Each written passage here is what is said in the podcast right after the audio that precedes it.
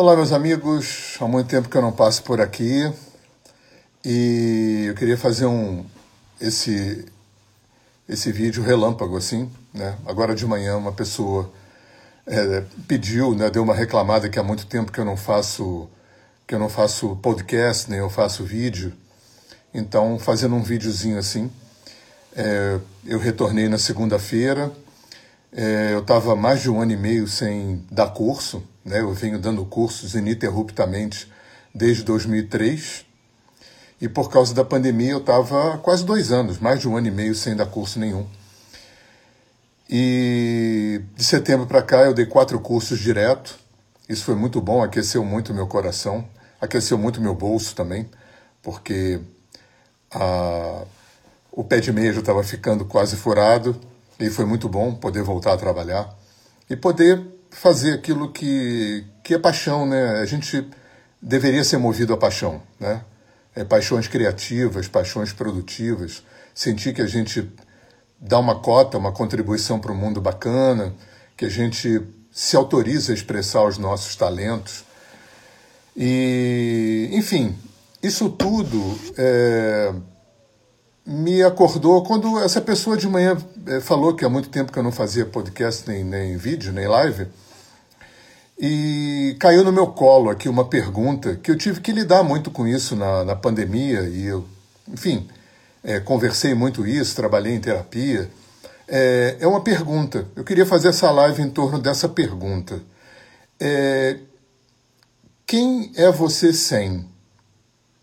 Eu queria oferecer essa pergunta, porque essa é uma pergunta que tem sido uma pergunta, é, uma, uma das bússolas, né, das agulhas de bússola da minha vida. Né?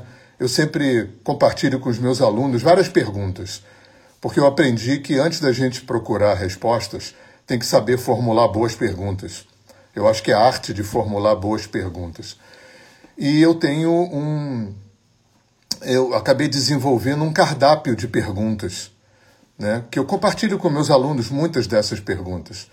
E a pergunta que eu queria trazer aqui para compartilhar com vocês, que é a pergunta que, que teve muito presente na minha história na pandemia ao longo desses, desse um ano e meio, né? desse mais de um ano e meio, é, sem viajar, sem trabalhar, ficando em casa, né? por sorte, né? agradecendo todo dia é, não estar tá passando a pandemia preso num apartamento, como muita gente teve que passar. Né? Eu pude estar aqui no sítio, e talvez por causa disso encontrar respostas tenha sido um pouco mais fácil, né? Quem sou eu sem? Quem sou eu sem o meu trabalho? Quem sou eu sem dinheiro? Quem sou eu sem casamento? Quem sou eu sem meus bens materiais? Quem sou eu sem família? Quem sou eu sem minha casa? Quem sou eu sem? Essa é pergunta que eu queria lançar aqui, né? Que eu queria oferecer aqui como uma das perguntas do cardápio que eu acabei desenvolvendo primeiro para mim, né? Porque tem que funcionar para a gente antes da gente oferecer para o outro. E eu acho que essa é uma pergunta para a vida, né? Para a vida. É...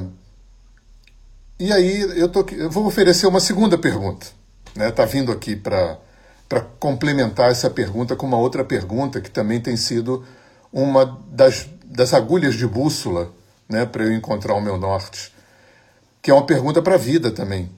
É verdadeiro e justo comigo? É verdadeiro e justo para mim?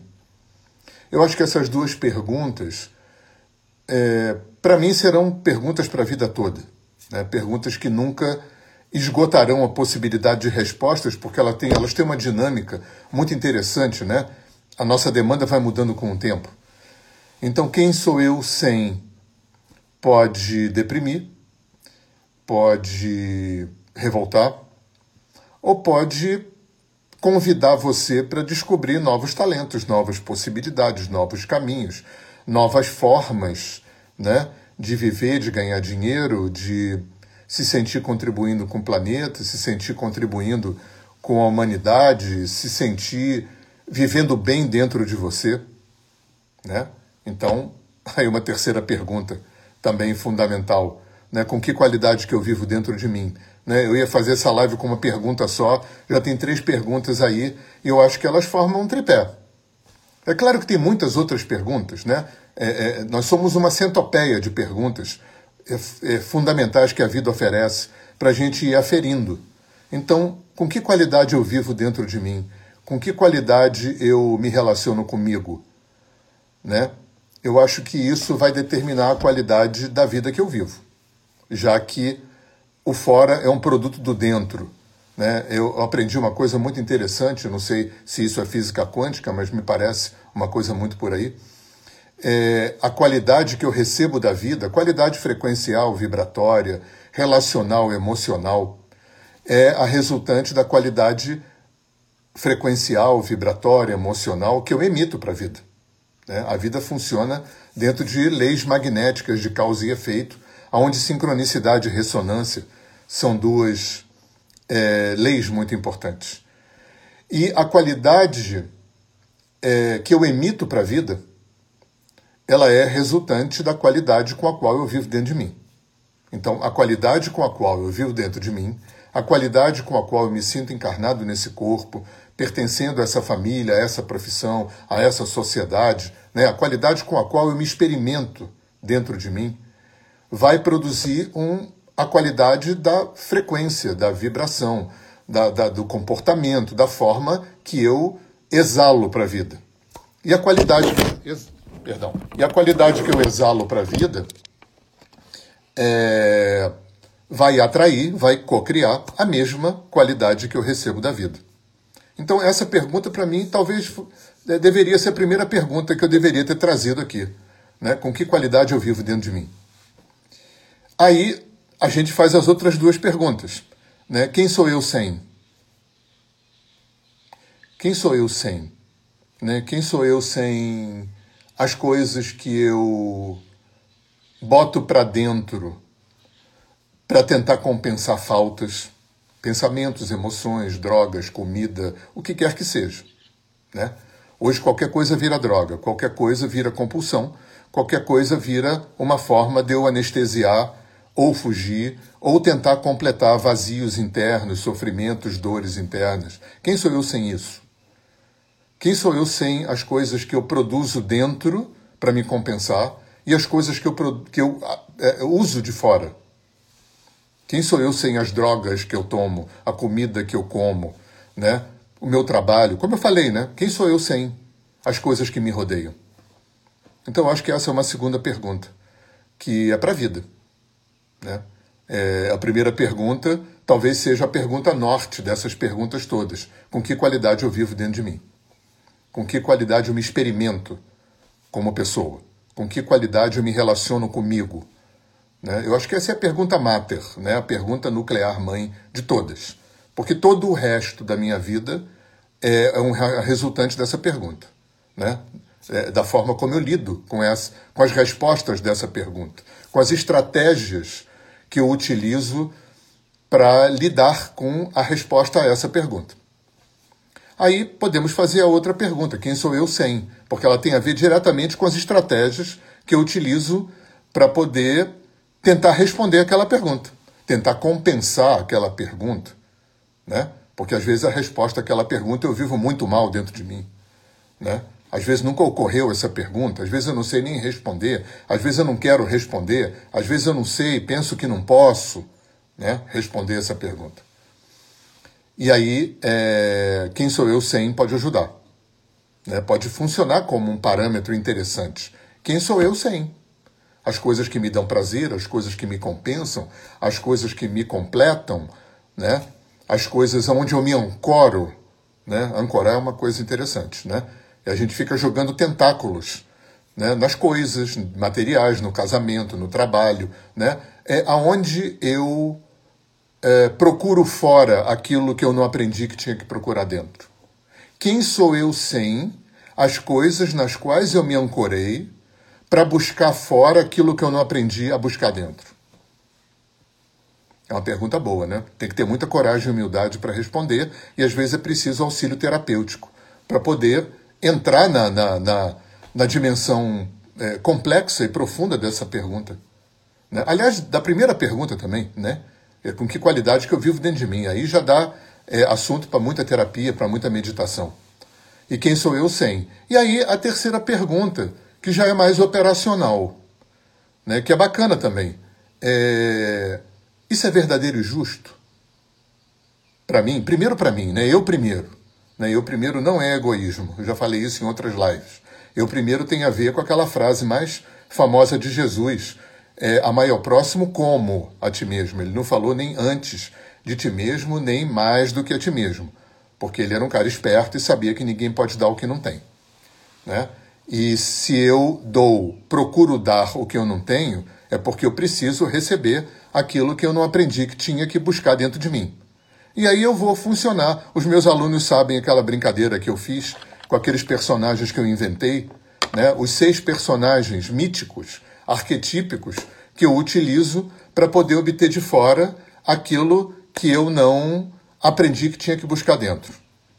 Todo mundo tem. Quer ver como você tem? Você vai, eu tenho e você vai descobrir que você tem. A gente tem dentro da gente uma prostituta, um ladrão, um mendigo, um vampiro, um escravo e uma vítima. Uma vítima, um ladrão, um mendigo, um escravo, um vampiro e uma prostituta.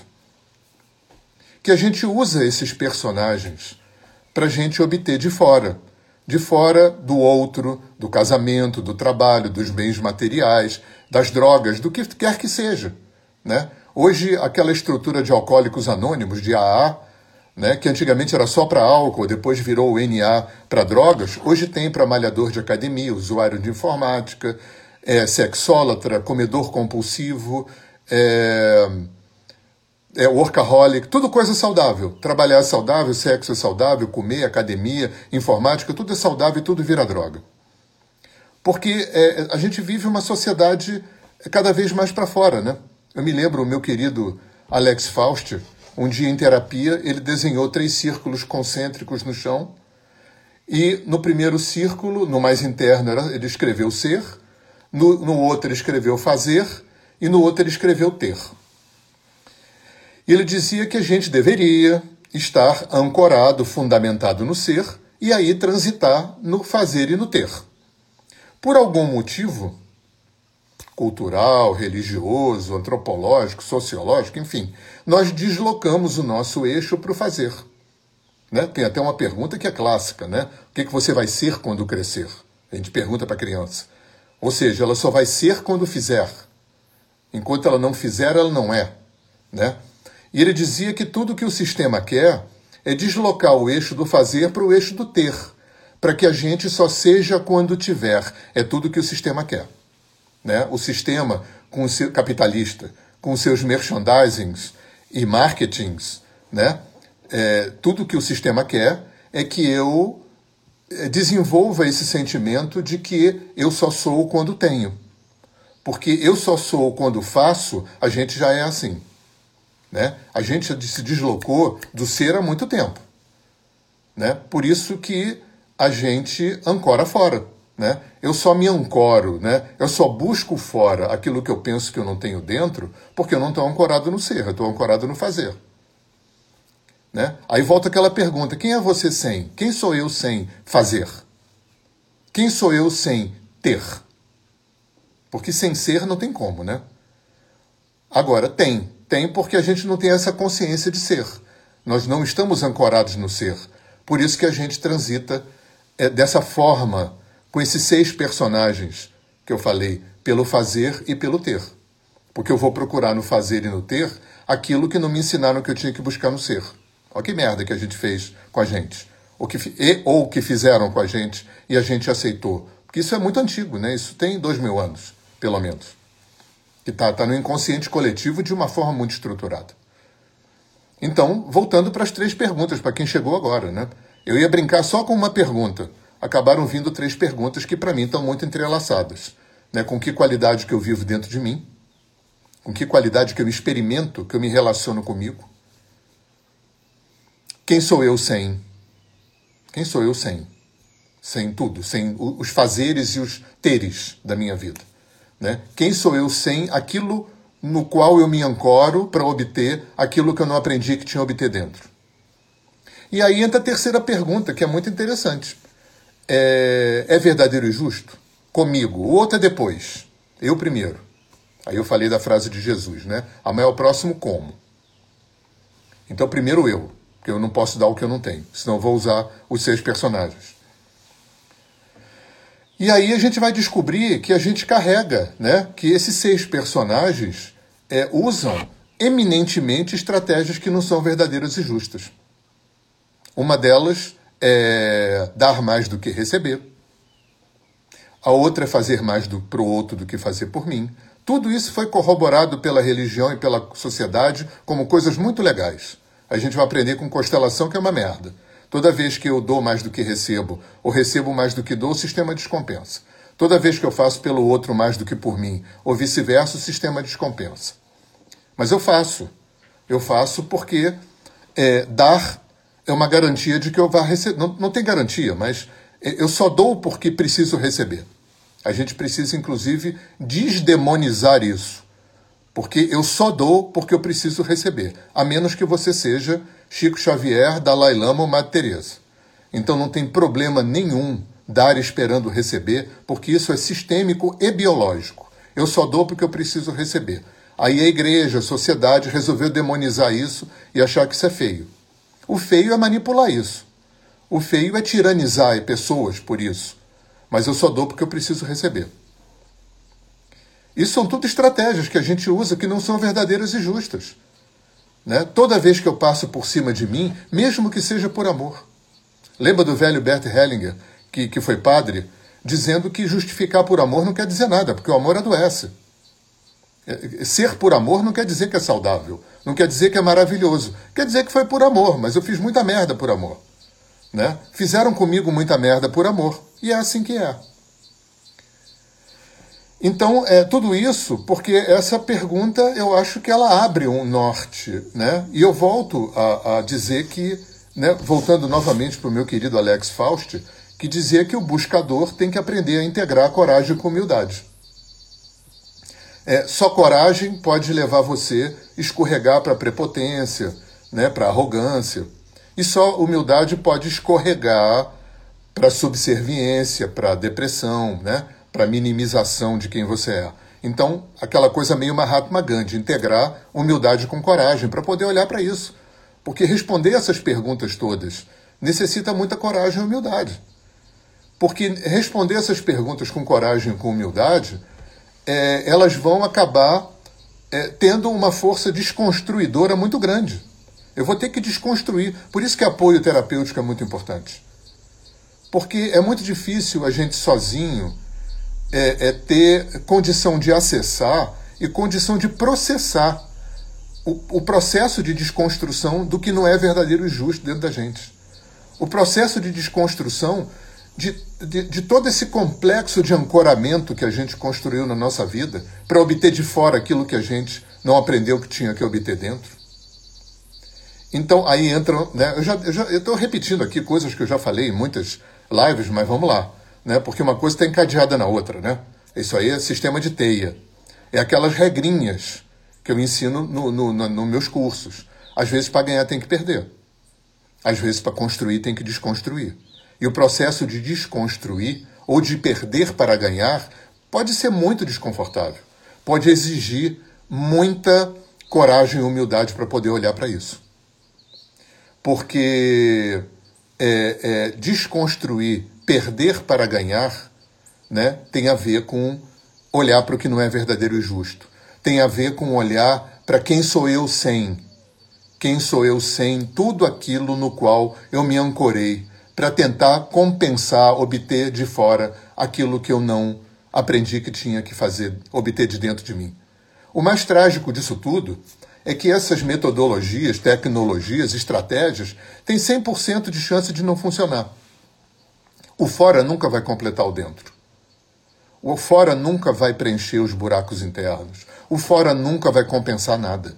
O fora vai anestesiar, vai adiar, né? Por isso que eu recebo tanta gente em consultório com, com o tapete puxado, se sentindo no vácuo, porque se separou, porque ficou viúvo, porque se aposentou, porque roubaram carro. Quem sou eu sem? Aí volta aquela pergunta. Precisa de muita coragem para responder. Às vezes, para ganhar, tem que perder, às vezes, para construir, tem que desconstruir. É, aí entra uma segunda pergunta, entremeada nessa história toda aí, você vê. Eu ia falar de uma pergunta só. Aí entra uma outra regrinha, né? uma outra leizinha. Nem tudo o que eu desejo é o que eu preciso. Nem tudo o que eu preciso é o que eu desejo. Nem tudo o que eu penso que preciso, eu preciso mesmo. E aí, terapia, a vida vai funcionar no sentido de do que eu preciso mesmo. E o, o que eu preciso mesmo não está alinhado com o que eu desejo ou com o que eu penso que eu preciso, a desconstrução pode ser desconfortável.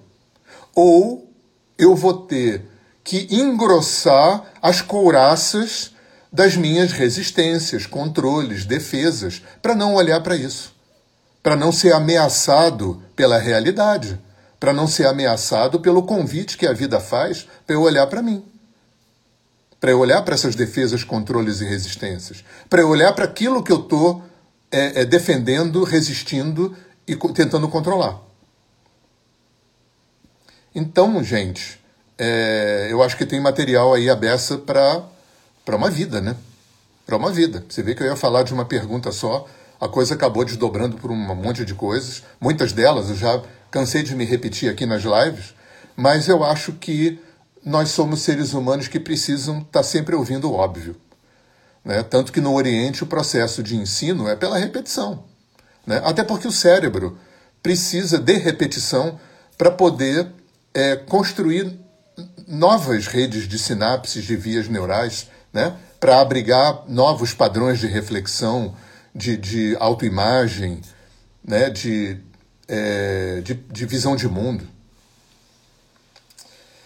Então é isso aí, gente. É eu quis lançar essas histórias aí, né? É, inspirado numa pessoa que me mandou um, uma mensagem hoje falando que há muito tempo, né? Reclamando, no bom sentido, que há muito tempo que eu não fazia podcast e live.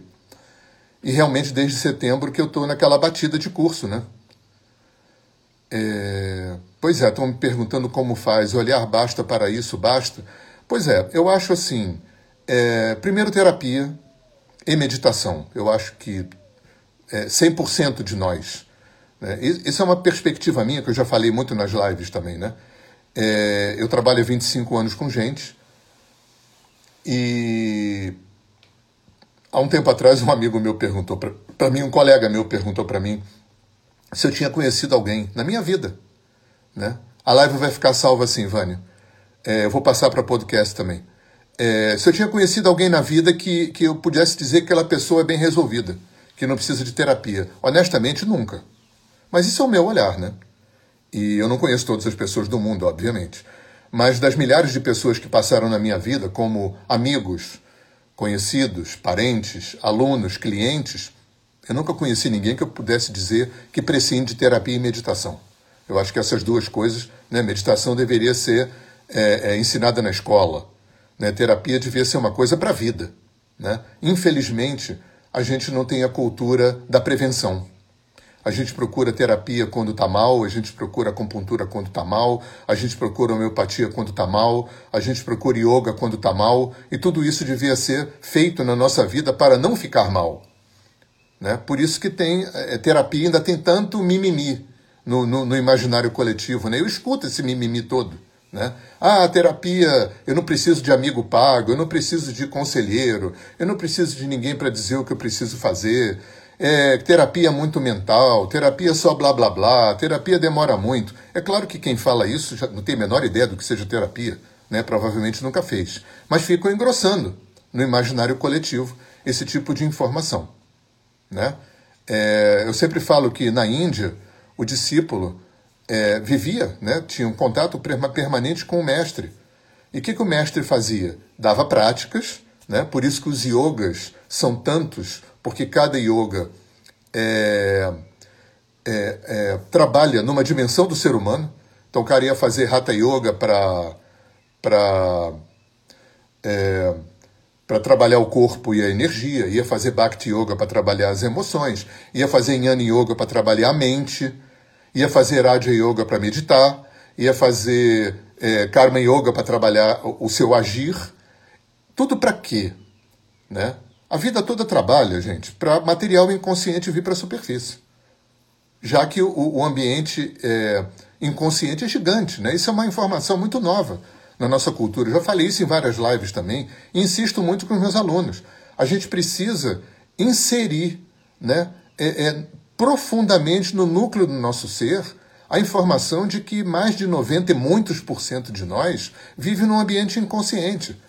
É por isso que existe religião, filosofia, terapia, porque as culturas antigas já sabiam que era assim.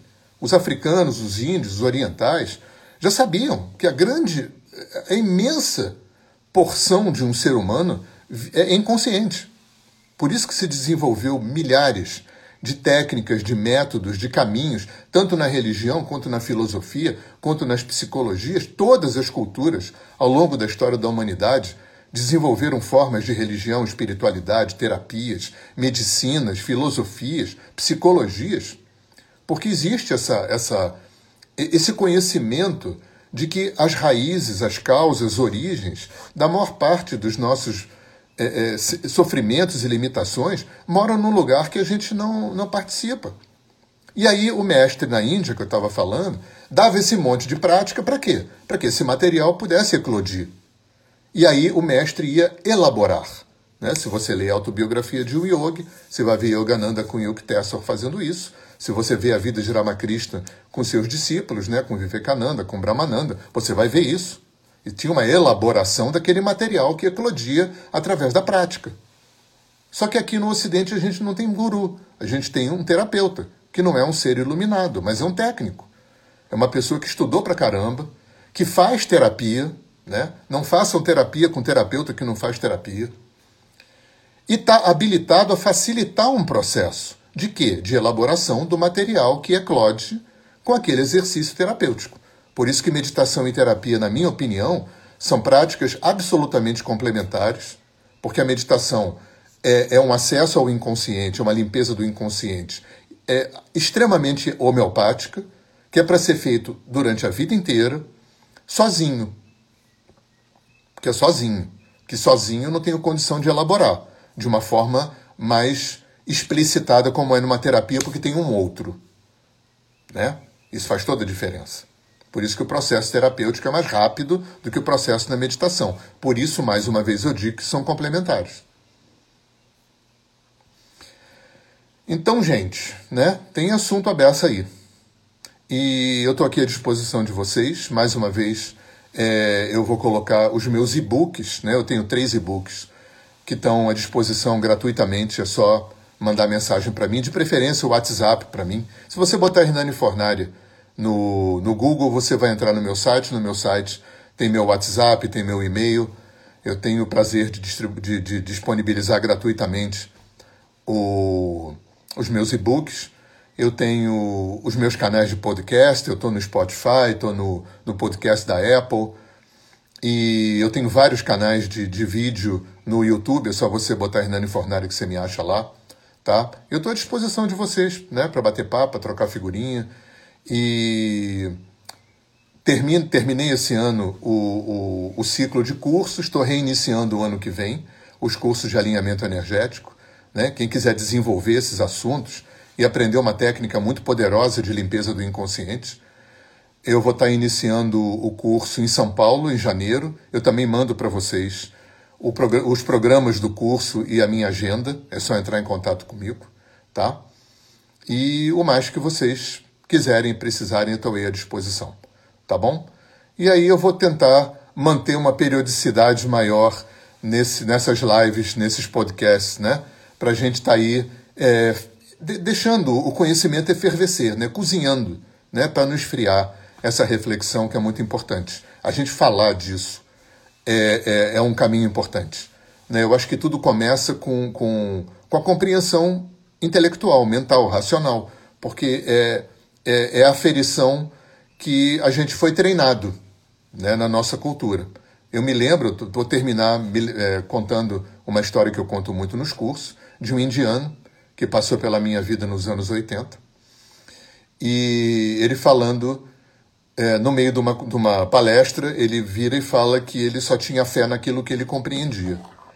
E aquilo causou um frisson na palestra, né? Muita gente se irritou, muita gente saiu, é, causou um burburinho, porque imagina, anos 80 não vinha muito Swami, muito monge da Índia, né? E vinha aquele cara que era um cara visivelmente diferenciado, né? Um cara que tinha dois panos enrolados no corpo, é, andava descalço, deu três voltas ao mundo sem dinheiro, não fundou religião nenhuma, não tinha discípulo, não tinha tapete vermelho nem pétalas de rosa caindo em cima dele, não tinha aquela coisa, né? E, no entanto, aquele cara vinha e trazia a fé e colocava a fé no âmbito do racional. Quando aquele frisson baixou, ele ria, né? Ele falava um portunhol. Ele falou: Sabe qual é o problema? É que quando eu falo compreender, você só pensa com isso aqui. Na minha terra, compreender é com isso aqui, com isso aqui e com isso aqui. E começou a desenvolver dois papos paralelos. Um em relação à fé, né? porque na Índia, no, no, no hinduísmo, não tem a fé que a gente aprendeu aqui. Não tem a fé cega.